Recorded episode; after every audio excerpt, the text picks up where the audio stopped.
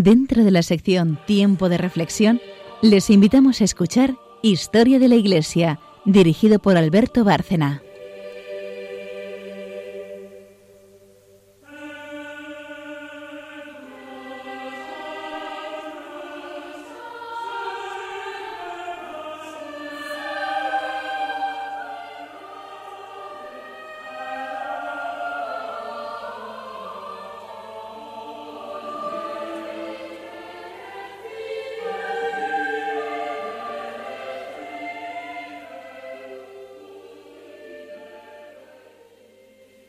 Buenas noches, oyentes de Radio María y de Historia de la Iglesia. Eh, continuamos con Juan Pablo II y eh, dejamos atrás ya temas como la teología de la liberación para no alargarnos demasiado, aunque se nos quedaron cosas en el tintero, desde luego. Pero vamos a cambiar de tercio y dentro de ese pontificado vamos a tratar hoy el tema de los laicos. Buenas noches, María Ornedo. Buenas noches. Vienes con el magisterio. Sí. ¿Mm? Y la y la doctrina. Buenas noches, Carmen Turdemontis. Buenas noches. Eh, para seguir haciendo historia de aquel pontificado. Y como digo, ante todo, buenas noches, oyentes de Radio María, eh, nuevamente y antes de empezar. Y sin más, entramos ya en un tema importantísimo también de este pontificado, que es el del laicado. La visión que la Iglesia eh, tiene del papel de los laicos, y ya la expresa con toda claridad después del Vaticano II. Ya en el Concilio Vaticano II se pone el acento en ese papel fundamental de los laicos, eh, un poco en contraste con la visión que se tenía anteriormente, de que los laicos eran, bueno, como una parte más pasiva dentro de la Iglesia, que estaría dirigida por el clero y prácticamente los laicos ahí tendrían un papel, como digo, muy secundario, muy pasivo, de, bueno, cumplir los mandamientos de la ley de Dios y de la Santa Madre Iglesia y, poco más. Pero no se había hecho o no se había puesto énfasis precisamente en la importancia decisiva de ese papel. El Vaticano II sí que lo hace, el siglo XX es el siglo de los laicos, en el que la Iglesia eh, pone de manifiesto toda la importancia del laicado, y después el Vaticano II pues queda cada vez más eh, meridianamente claro ese papel. Es el siglo de los movimientos, de los movimientos laicos dentro de la Iglesia que han tenido tantísima importancia y le han dado tanta vitalidad. Y, naturalmente, como no podía ser de otra forma, en el pontificado de Juan Pablo II también este Papa se ocupa del laicado dándole una importancia capital. Nos vamos a centrar en un sínodo dedicado a los laicos que se celebró eh, entre el día 1 y el 30 de octubre de 1987 y eh, del que emana un documento, una carta apostólica, Christi Fidelis Laici, que publicó el Papa eh, el 30 de diciembre ya del año 88. Lo que se quería establecer eh, en este sínodo de los laicos era precisamente dilucidar las consecuencias de la eclesiología de la comunio, de la comunidad de la Iglesia, en los tres estados vitales, el laicado, el sacerdocio y la vida religiosa consagrada de quienes hacen votos perpetuos de pobreza, castidad y obediencia. El sínodo, eh, propiamente dicho, lo protagonizaron 232 obispos y 60 auditores oyentes laicos que tuvieron intervenciones en la Asamblea General y participaron en las discusiones por grupos idiomáticos. Para poner más énfasis, énfasis en el papel de los laicos, el Papa beatificó a tres de ellos precisamente en ese mismo mes. Eh, el último de ellos en ser canonizado, porque ya era beato, eh, Giuseppe Moscati, médico italiano, muerto en Nápoles en 1927, es un personaje eh, verdaderamente interesante porque es un modelo de santidad, de virtudes heroicas, auténticamente heroicas, desde el desarrollo de su profesión, en este caso médico, que se volcó en la caridad con sus pacientes y también con los que no lo eran. Fue a la ayuda de los más pobres y de hecho se hizo una película eh, sobre su figura que yo conocí por una de mis alumnas que me la dejó, que creo que se titula El médico de los pobres, un médico napolitano de la primera mitad del siglo XX, que es una figura interesantísima. Se me ocurre, Carmen, que nos podías eh, traer esta figura del ya santo médico eh, Giuseppe Moscati como digo, un ejemplo perfecto de lo que en ese momento, en el 87, se estaba debatiendo en el sínodo de los laicos. Eh, el Papa insistía en que todo cristiano, decía Juan Pablo II, recibe la llamada a la santidad en el bautismo, y para los laicos esa llamada está conectada íntimamente con la misión.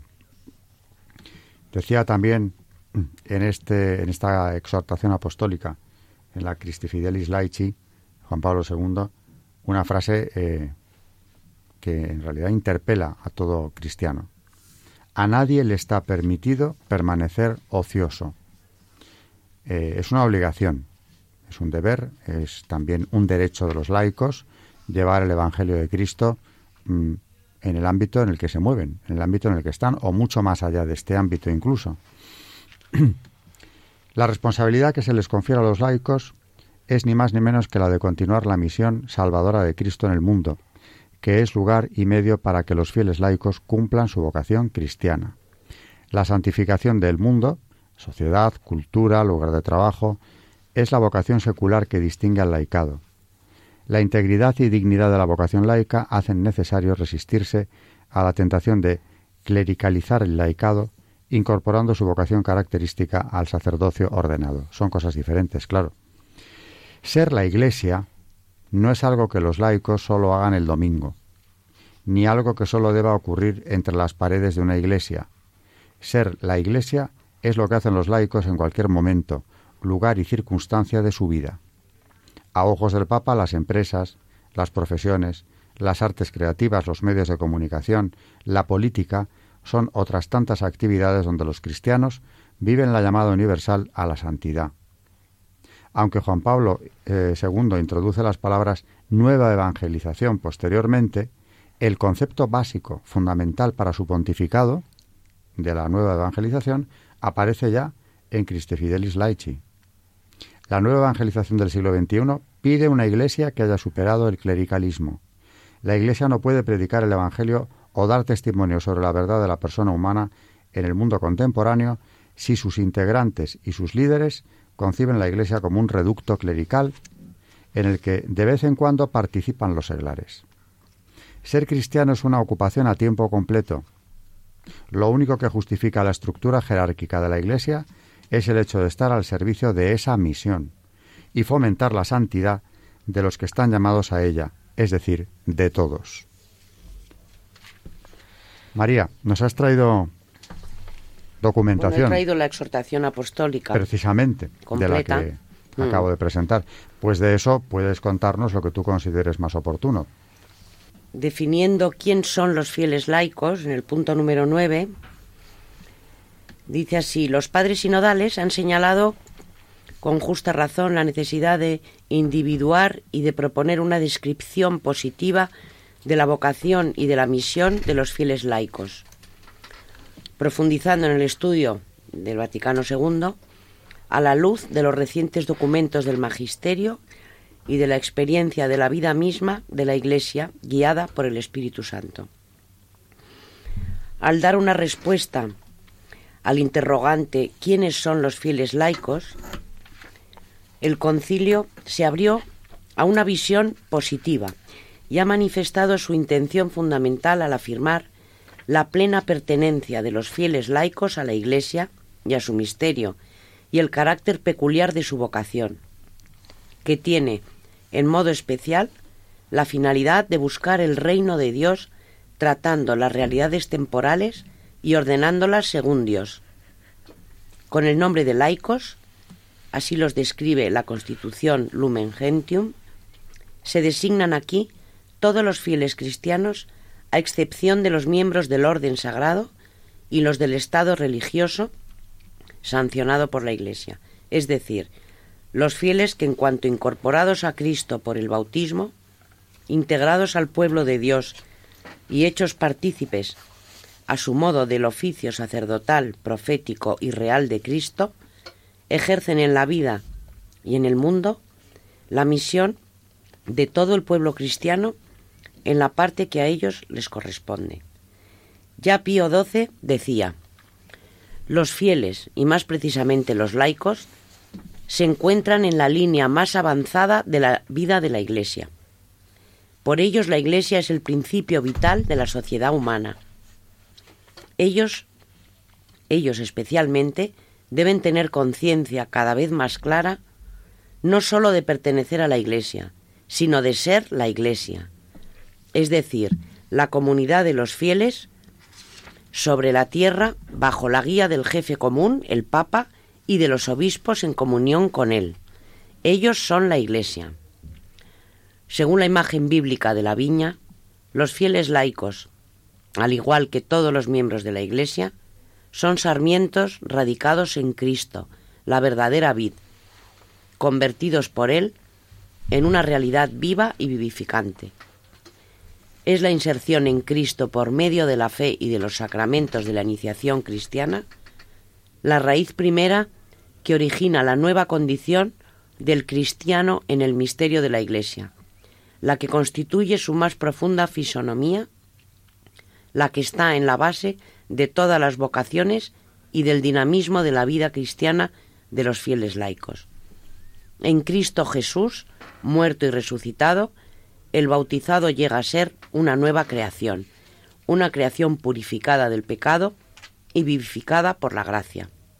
Solo captando la misteriosa riqueza que Dios dona al cristiano en el santo bautismo, es posible delinear la figura del fiel laico. Muy bien, pues que Carmen, pues cuéntanos eh, respecto a los laicos eh, lo que tengas preparado, que es bastante, o elige de ahí. Pues, por ejemplo, mm, vosotros habéis estado hablando de, de Cristi Fideles Laici, del 88, pero mm, yo creo que hay un resumen que el propio Papa hace eh, después, más tarde, que es la catequesis sobre los laicos, que es del 93 al 95. Y bueno, por resumir un poco lo que habéis dicho vosotros, eh, decir que son los laicos, pues se considera a los laicos eh, eh, como los miembros del pueblo de Dios que ni son clérigos, ni religiosos o consagrados.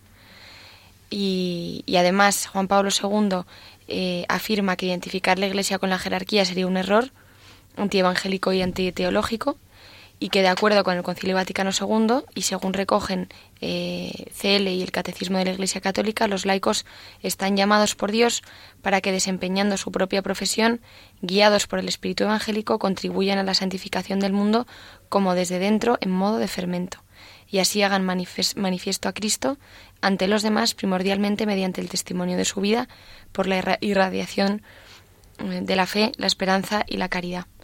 Y luego, como hace pocos programas hablábamos precisamente de, de San José María Escriba, eh, me ha parecido oportuno recogerlo en este caso, porque es precisamente un poco el espíritu ¿no? de, ese del movimiento del Opus Dei. Eh, eh, y precisamente el día de la canonización de José María Escriba de Balaguer, que fue en el 2002, el 6 de, de octubre, Juan Pablo evocaba precisamente un, un pasaje del Concilio Vaticano II eh, diciendo el mensaje cristiano no aparta a los hombres de la construcción del mundo, sino que precisamente les obliga más a llevar a cabo esto como un deber. Y precisamente en ese contexto citaba esta palabra, estas palabras del nuevo santo en ese momento, ¿no? La vida habitual de un cristiano que tiene fe, que decía San José María Escriba, cuando trabaja o descansa, cuando reza o cuando duerme en todo momento, es una vida en la que Dios siempre está presente. Con lo cual, pues qué mejor manera de explicar lo que es el, laico, ¿no? Cristiano. De este, modo, de este modo, precisamente, trazaba el marco de la vocación y misión propia de, los fieles laicos, la edificación del mundo enraizada en la unión con Dios. Con lo cual, pues... Eh, Somos sal de la tierra. Y eso es palabra del Evangelio. Y eso, eh, cuando sale de la boca del Señor, no se está refiriendo, evidentemente, a ninguna jerarquía o clero, sino como el resto del Evangelio es un mensaje para todos, es un mensaje para, para laicos, por supuesto. Luego, como ha dicho Carmen, insistiendo en la misma idea, es un error considerar que la Iglesia, como ha pasado durante mucho tiempo, una visión errónea, ¿no? sea la jerarquía eclesiástica. Bueno, muy bien, es la jerarquía eclesiástica, con todo lo que eso conlleva. Pero Iglesia somos todos, evidentemente, y somos sal de la tierra. O por eso, esa frase que nos interpela de Cristi Fidelis Laici, a nadie le está permitido permanecer ocioso. O dicho de otra manera podríamos eh, añadir, ¿no? La Iglesia o el reino de Dios necesita a todos sus hijos, a todos los bautizados, para llevarlo hasta los confines de la tierra según el mandamiento apostólico, evangélico, perdón.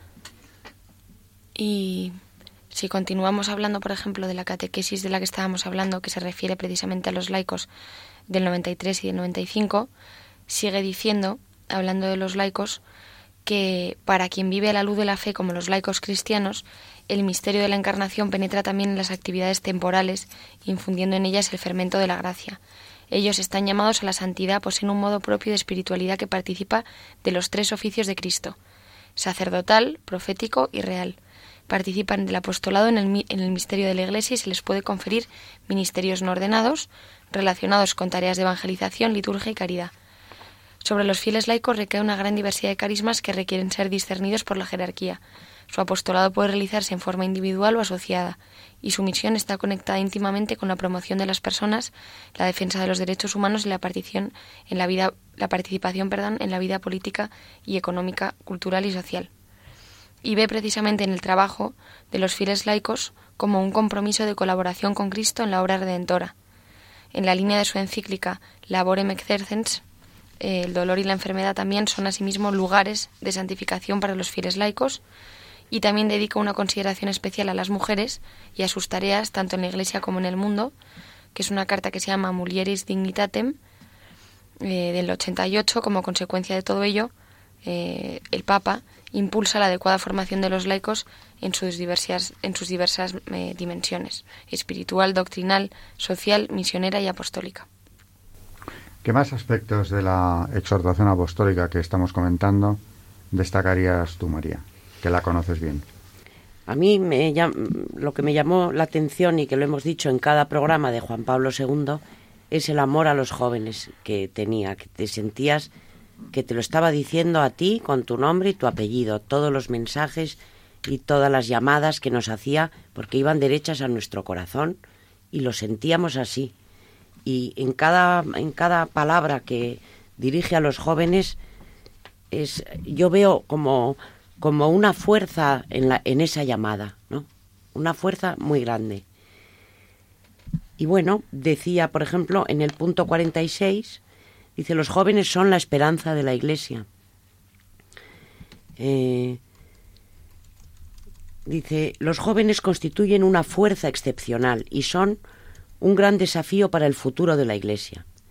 En los jóvenes la Iglesia percibe su caminar hacia el futuro que le espera y encuentra la imagen y la llamada de aquella alegre juventud con la que el Espíritu de Cristo incesantemente la enriquece. El concilio ha definido a los jóvenes como la esperanza de la Iglesia. Leemos en la carta dirigida a los jóvenes del mundo de 31 de marzo de 1985. La Iglesia mira a los jóvenes. Es más, la Iglesia de manera especial se mira a sí misma en los jóvenes, en todos vosotros, y a la vez en cada una y en cada uno de vosotros. Así ha sido desde el principio, desde los tiempos apostólicos. Las palabras de San Juan en su primera carta son un singular testimonio. Os escribo, jóvenes, porque habéis vencido al maligno. Os escribo a vosotros, hijos míos, porque habéis conocido al Padre. Os escribo, jóvenes, porque sois fuertes y la palabra de Dios habita en vosotros. En nuestra generación también la Iglesia se mira a sí misma en los jóvenes. Los jóvenes no deben considerarse como objeto de la solicitud pastoral de la Iglesia. Son, de hecho, y deben ser iniciados a serlo, sujetos activos, protagonistas de la evangelización y artífices de la renovación social. La juventud es el tiempo de un descubrimiento particularmente intenso del propio yo y del propio proyecto de vida. Es el tiempo de un crecimiento que ha de realizarse en sabiduría, en edad y en gracia ante Dios y ante los hombres. Verdaderamente es un, bueno, toda la exhortación es una llamada a los laicos, porque además a mí también me llamaba mucho la atención de que, bueno, que nos llamaba no, no solamente a, como decía Alberto, no podemos estar ociosos, tenemos que, bueno, que, colaborar porque somos iglesia, pero es que su llamada más fuerte era la santidad. Yo recuerdo en, en, en, sus, en sus homilías, en sus discursos, que nos llamaba a ser a cada uno de nosotros santos. Decía que un cristiano que de verdad quiere ser cristiano, su, su, su objetivo principal tiene que ser el de la santidad, si es que lo estamos tomando en serio. Un cristiano no puede ser mediocre, no puede conformarse con simplemente dejarse llevar, ir pasando, tiene que aspirar a alcanzar el grado de la santidad. Que además, si lo pensamos bien, eh, la palabra santidad, eh, en última instancia, ¿qué significa? La salvación, los que se salvan, los beatos, los que están en presencia de Dios. y evidentemente, eh, como dicen los santos, no tenemos negocio más importante en este mundo que conseguir eso. La santidad, también entendida como, como un compendio de virtudes ejercitadas de manera heroica permanentemente, pues también es una llamada que, por cierto, es el camino hacia la felicidad más recto y más seguro que existe. De ahí, cuando hemos hablado de las Jornadas Mundiales de la Juventud, que precisamente Juan Pablo II inauguró, eh, ese, ese enorme reclamo que era el Papa para los jóvenes estaba en eso. El Papa no les halaga, ya lo dijimos en otro programa, el Papa lo que hacía era exigirles, eso sí, dándoles toda la importancia que tenían y tantos mm, cientos de miles o millones de jóvenes en el mundo por eso mismo se sintieron interpelados y además que se les estaba eh, poniendo delante un proyecto mm, más ilusionante que ningún otro que se les hubiera presentado nunca. Decía así, dice, los fieles laicos han de considerar la vocación a la santidad, antes que como una obligación exigente e irrenunciable, como un signo luminoso del infinito amor del Padre que les ha, que les ha regenerado a su vida de santidad. Tal vocación constituye una componente esencial e inseparable de la nueva vida bautismal, un elemento constitutivo de su dignidad. La vocación a la santidad está ligada íntimamente a la misión y a la responsabilidad confiadas a los fieles laicos en la Iglesia y en el mundo. Además, hay que decir que la santidad es un presupuesto fundamental y una condición insustituible para realizar la misión salvífica de la Iglesia. La santidad de la Iglesia es el secreto manantial y la medida infalible de su laboriosidad apostólica y de su ímpetu misionero. Solo en la medida en que la Iglesia, esposa de Cristo, se deja amar por Él y le corresponde, llega a ser una madre llena de fecundidad en el espíritu. Pues seguiremos hablando de, este documento y de la exhortación a los laicos y de su papel en la Iglesia en la última parte del programa, porque también se nos ha ido en este programa volando el tiempo, como siempre que tocamos estos temas trascendentales del pontificado de Juan Pablo II, y, ya viene después de la pausa Carmen con un santo, con un modelo de, virtudes heroicas que por eso suben a los altares. ¿no? La Iglesia nos los propone como modelos, aparte de que mm, es justo reconocer esas virtudes, pero ante todo son modelos.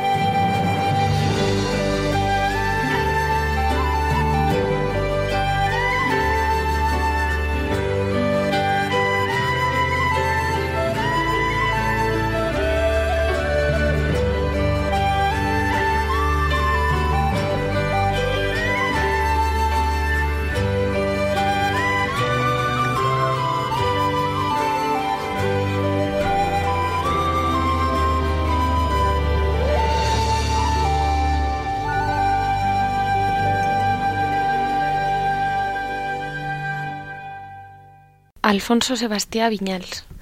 Nació en Valencia el 27 de mayo de 1910 eh, y sus padres, Tomás y Joaquina, formaron una familia con 11 hijos, de los cuales Alfonso era el último. Desde pequeño dio muestras de gran piedad y ya tenía desde muy pequeño vocación sacerdotal.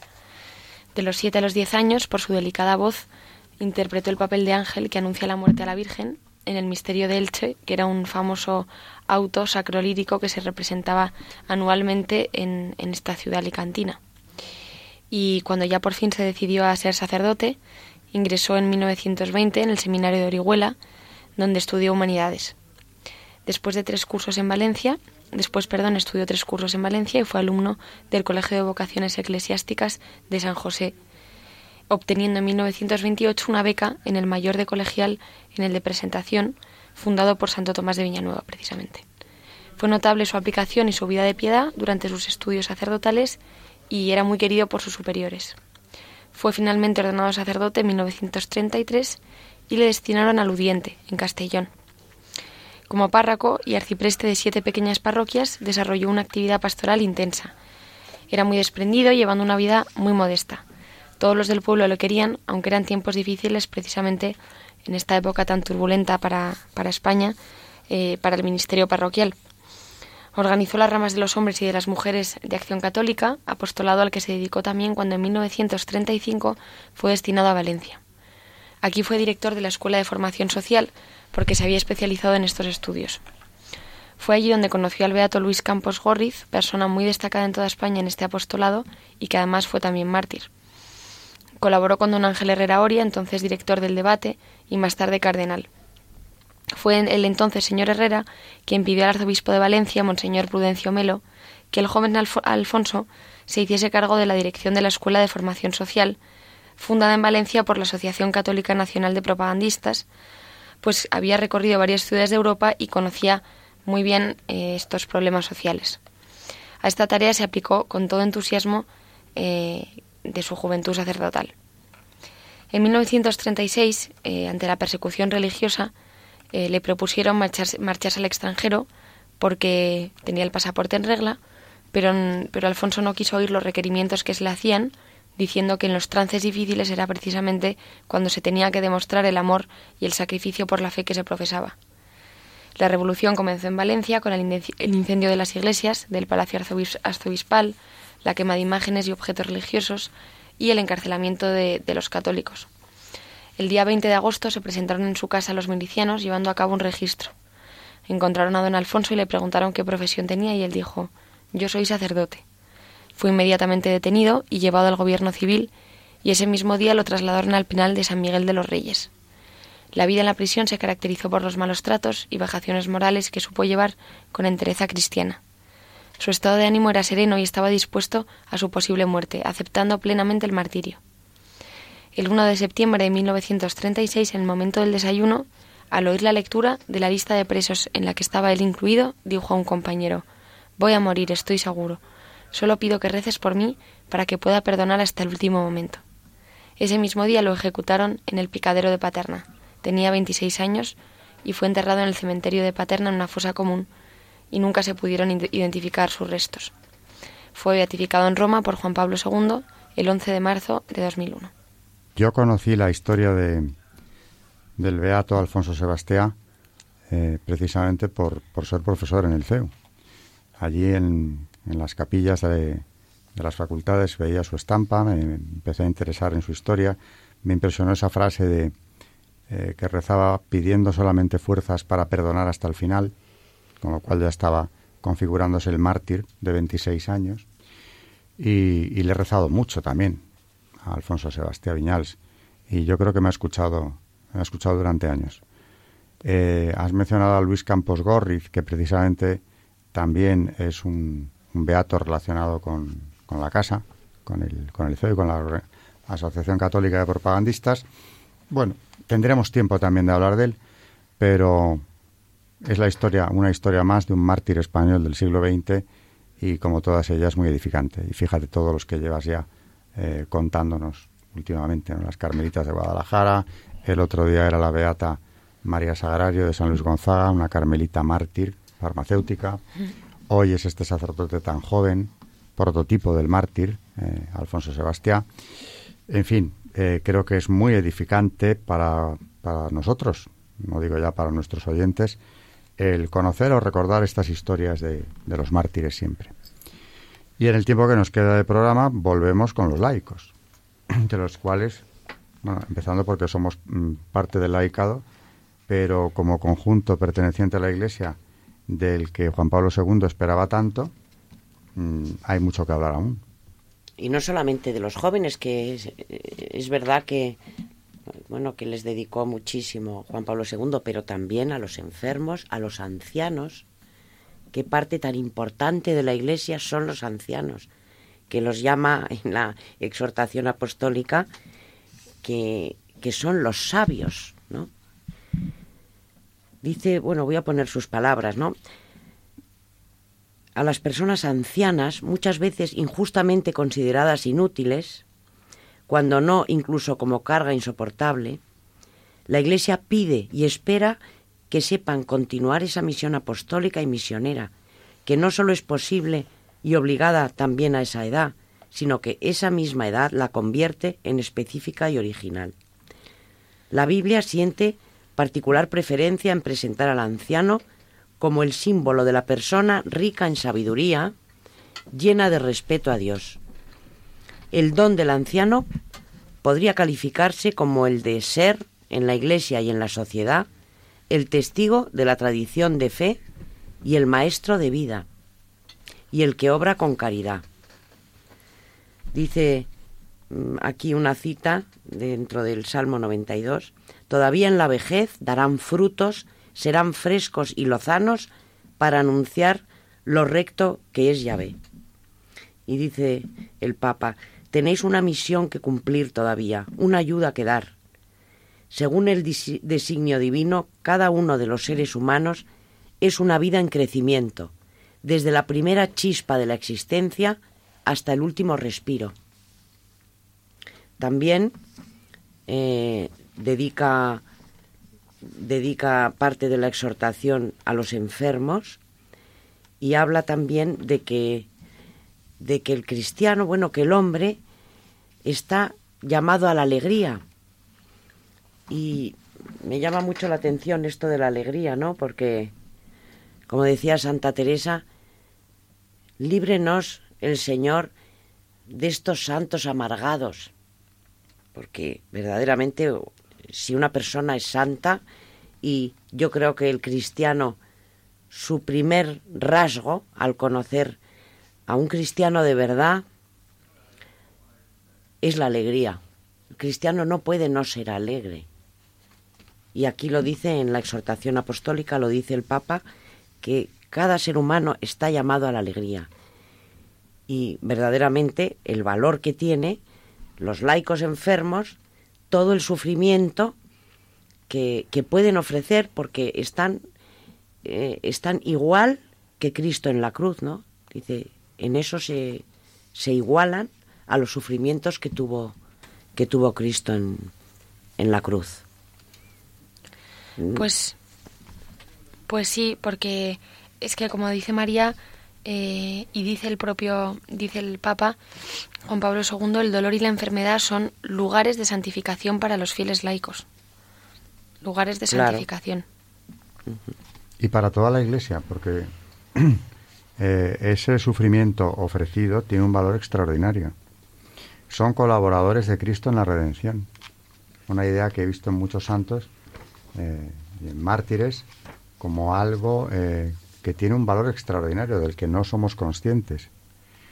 Y en cuanto a los ancianos, que comentabas tú ahora también en esta exhortación, yo recuerdo que cuando eh, empezábamos a explicar doctrina social de la Iglesia a nuestros alumnos en el FEO, hablando de la eutanasia, precisamente el punto primero es hablar del valor que tienen los viejos en las familias, que es enorme. Todo lo vas ahora en esa exhortación está eh, no solo ya el respeto que hay que tener a toda vida humana, digo que hablábamos de eutanasia, ¿no?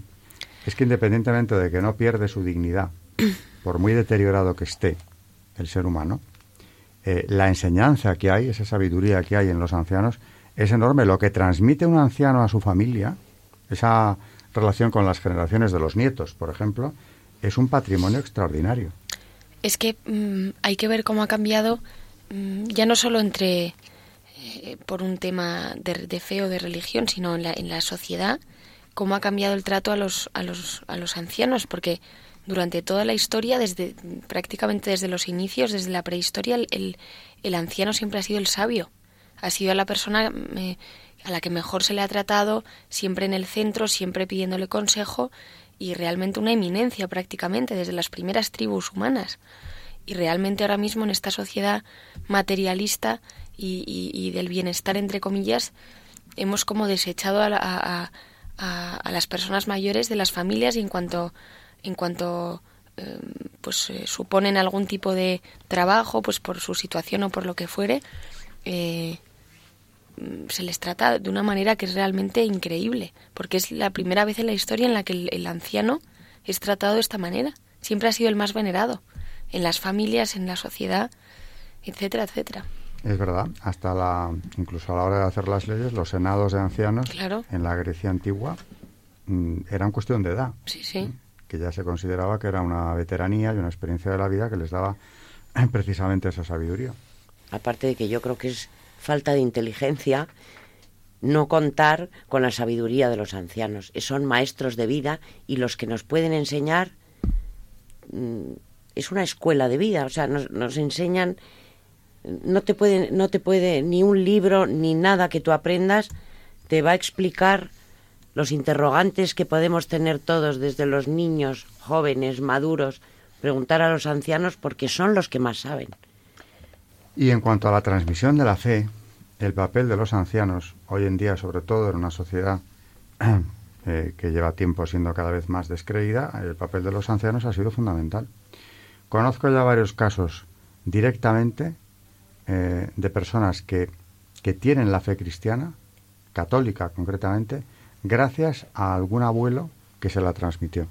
Incluso, no, no hablo solo de católicos, cristianos también, que reciben la fe en países donde se perseguía, países del este, precisamente porque algún abuelo o abuela mm, tuvo el valor y, el mérito de transmitirle esa fe cuando estaba prácticamente eh, proscrita, perseguida Y estas personas de las que, de las que estoy hablando, si son cristianas, ahora mismo es gracias a esos ancianos. Y en cuanto a la, al papel de los laicos, venimos hablando de ellos en todo el programa, eh, de esa exhortación hay mucho más, seguro, que hablar.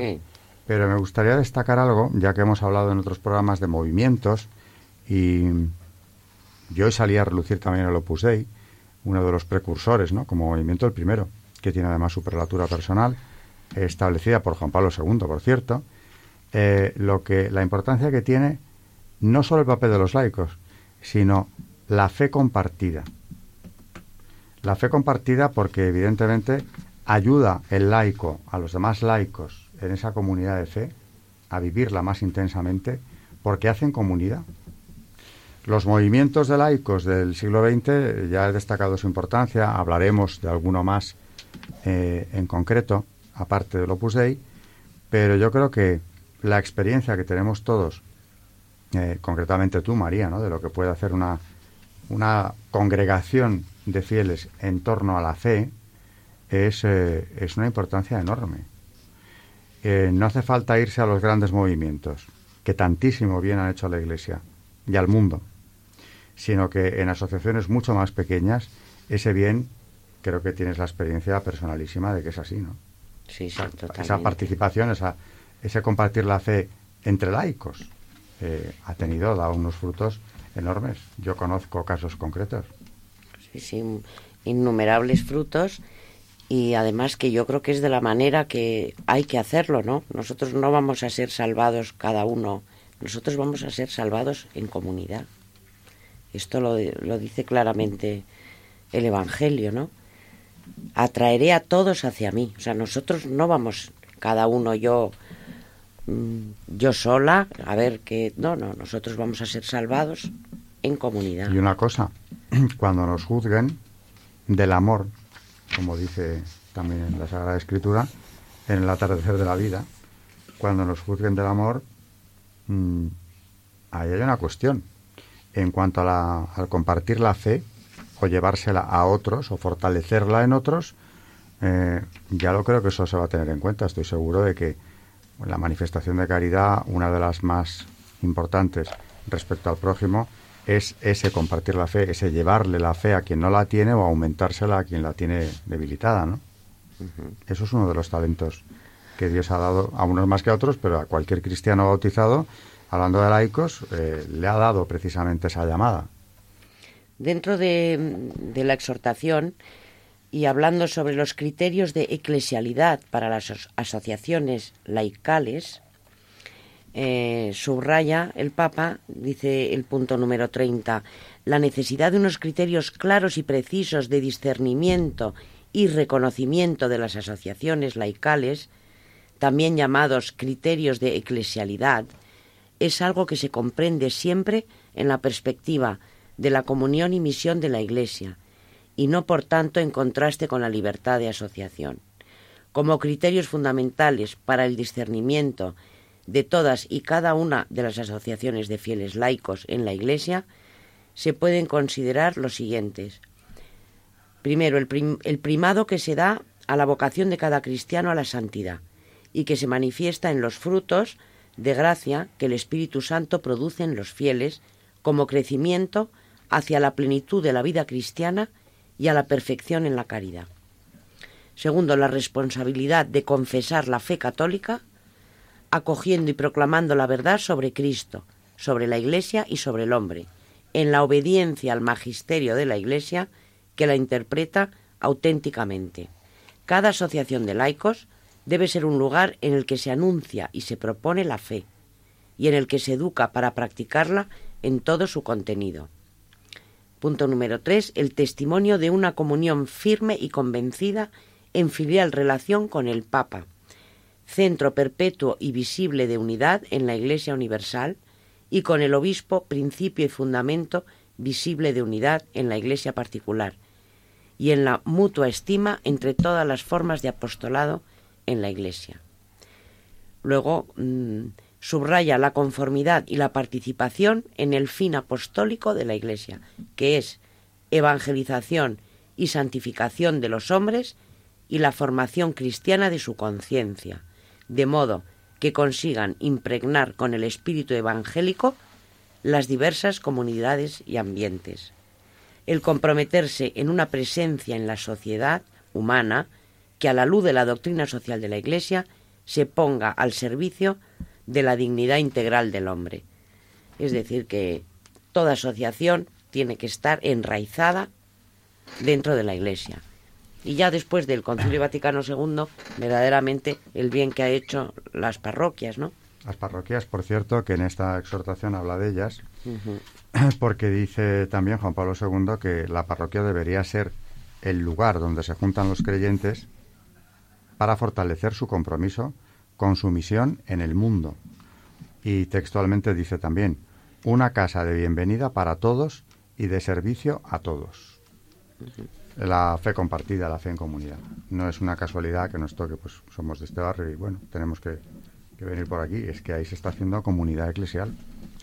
Y claro, la misión de los laicos, eh, si lo pensamos, es de pura lógica. En un mundo eh, secularizado progresivamente, ¿cómo no va a ser decisiva? Porque, pensémoslo, no pueden llegar los laicos en el apostolado mucho más lejos que tantos clérigos que bastante tienen con atender a su parroquia, a su actividad pastoral, que muchas veces es absorbente cuando no agotadora. Los laicos, como decíamos antes, en su lugar de trabajo, en el, en, la, en el ambiente que se muevan, pueden hacer un apostolado que solo ellos pueden hacer. De ahí la frase de la exhortación de que a nadie le está permitido permanecer ocioso, que nadie se crea eh, que puede ser un buen cristiano renunciando a ese apostolado que tiene que hacer necesariamente. En el catecismo, y hablando de los laicos, mm, dice, no corresponde a los pastores de la Iglesia intervenir, esto que hablábamos antes, en la actividad política y en la organización de la vida social. Esta tarea forma parte de la vocación de los fieles laicos, que actúan por su propia iniciativa con sus conciudadanos. La acción social puede implicar una pluralidad de vías concretas. Deberá tender siempre al bien común y ajustarse al mensaje evangélico y a la enseñanza de la Iglesia.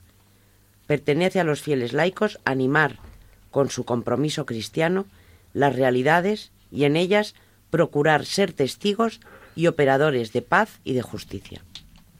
Catecismo de la Iglesia.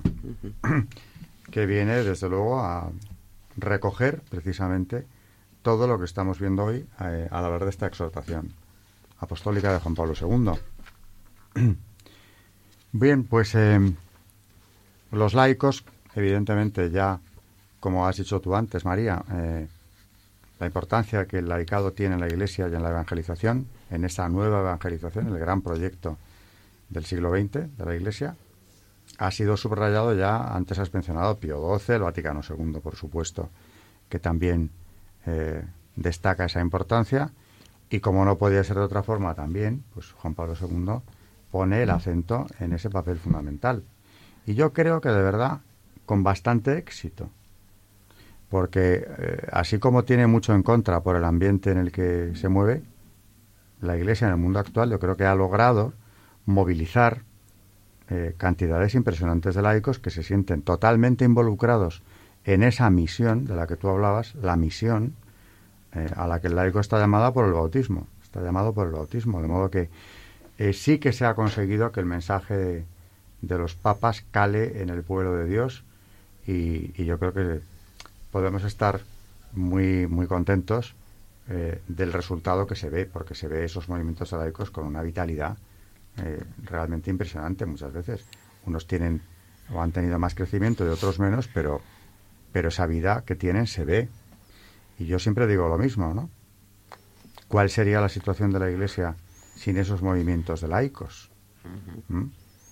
Esa vitalidad que tienen esos movimientos, eh, que es contagiosa, esa alegría, ese entusiasmo con el que viven la fe y con el que saben transmitirla, eh, yo creo que ha sido un elemento fundamental en la evangelización del siglo XX y de lo que llevamos de XXI, ¿no?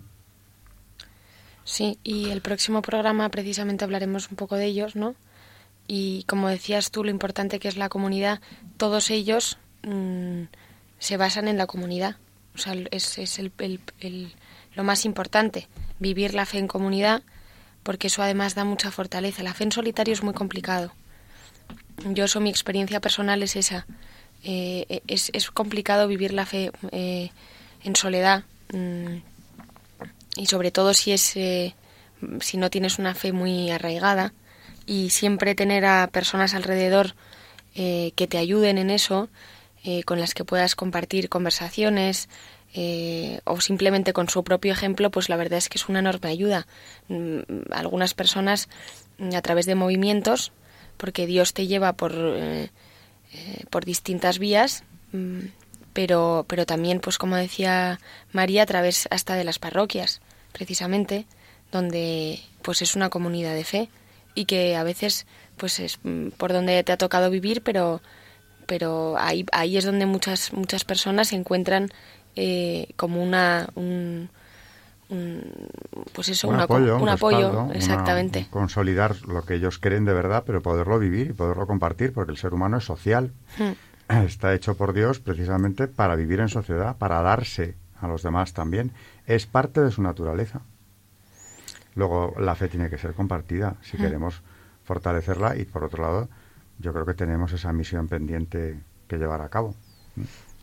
De la exhortación apostólica ha quedado clarísimo que, es misión, que no es una opción más que puedas tomar o no, que el cristiano tiene que comprometerse en ello y que a eso le instaba Juan Pablo II precisamente en esta exhortación, que es producto de aquel sínodo de los laicos de 1987 con el que empezábamos hoy el programa, que precisamente convocó porque esta cuestión era de una importancia enorme. Hemos llegado al final de un programa más. En el próximo seguiremos desarrollando esto y, como ha anunciado ya Carmen, hablaremos de algunos ejemplos concretos eh, de los movimientos de laicos en la Iglesia, ¿no? Movimientos eh, dedicados precisamente a eso, a la convivencia en la fe y a extenderla, a cumplir realmente la voluntad de Dios, cada uno según su carisma, pero en el marco de la Iglesia Católica y bajo el ministerio de la misma. Buenas noches, oyentes de Radio María, y buenas noches, María Ornedo. Buenas noches y muchas gracias. Buenas noches, Carmen Turdemontis. Buenas noches y gracias. Y gracias a las dos y a nuestros oyentes todos. Gracias y buenas noches.